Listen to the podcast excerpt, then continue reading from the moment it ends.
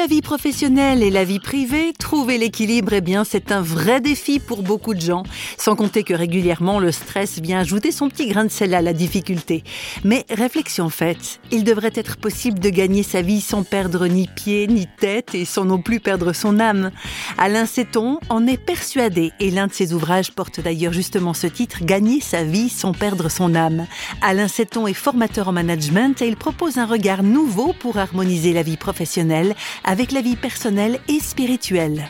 C'est vrai qu'il y a une dissociation entre la vie spirituelle et la vie professionnelle, comme si les gens ne voyaient pas le lien qui était possible d'établir entre les deux, et comme s'ils avaient du mal à l'incarner dans leur vie quotidienne. Euh, c'est vrai qu'il y a une, culture ambiante qui est extrêmement, euh, qui se veut extrêmement laïque et qui veut bien dissocier les choses, ce que je peux comprendre à un niveau collectif, mais à un niveau individuel, de faire des ponts entre ces deux, sphères, hein, qui sont la vie spirituelle et la vie professionnelle, faire des ponts me paraît extrêmement important.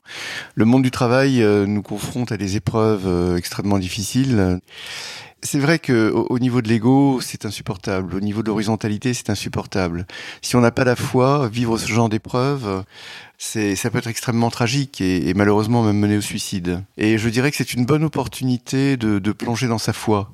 Quand on traverse une épreuve et que on, on peut s'appuyer sur la relation euh, à Dieu, eh bien, euh, ça change tout, ça change sa vision du monde. Et on est dans un monde beaucoup trop identifié à l'horizontalité, à la matérialité, à l'ego.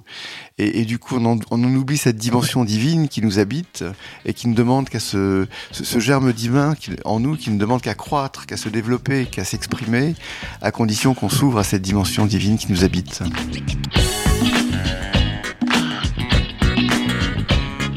Ce germe divin dont parle Alain Seton, il s'est effectivement développé en lui, et cela à une période bien précise de sa vie. Bien sûr, c'est un parcours personnel, hein, c'est une rencontre. Euh, c'est des expériences personnelles, des expériences spirituelles qui souvent prennent appui sur des, épreuves. Quand on est au fond du trou, quand on est dans le tambour de la machine à laver, on se pose des questions et, et on appelle à l'aide. Et, et dans mon expérience, cette aide, elle est venue j'ai senti que j'étais pas seul, que j'étais accompagné. Dieu était là et je ne le savais pas. Et je trouve que ça merveilleux parce que Dieu est toujours présent, il est à l'extérieur et à l'intérieur de nous, et ça n'est qu'à l'occasion d'épreuves notamment de grâces extraordinaires que l'on peut avoir, qu'on fait cette rencontre, et à ce moment-là, ça change complètement, ça bouleverse sa vie. En tout cas, ça a été mon expérience.